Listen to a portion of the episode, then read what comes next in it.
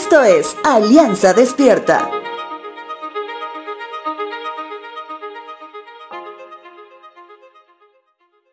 Ciertamente, los padres se esfuerzan cada día para que sus hijos sean criados en un lugar que traiga muchos beneficios. Un lugar que tenga amor, respeto y constante sostenimiento en todo sentido. Ahora la pregunta es, ¿por qué los padres buscan formar un hogar así? El propósito principal es que los hijos tengan todo lo que necesitan dentro de su hogar y no fuera de él.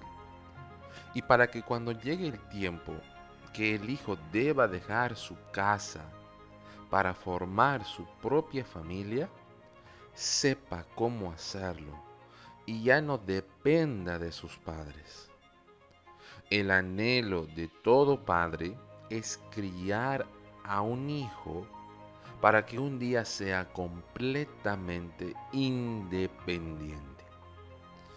Sin embargo, si hablamos de nuestro Padre Celestial, su comportamiento es contrario. Desde el momento que le conocemos como Padre, puede ser en la adolescencia o juventud, Él nos cría para que dependamos cada vez más de Él. Segunda de Pedro capítulo 3 verso 18 dice lo siguiente.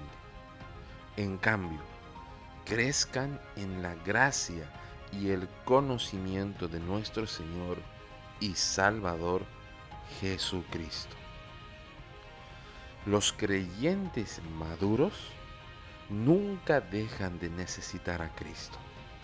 La madurez nunca supera nuestra dependencia de Cristo.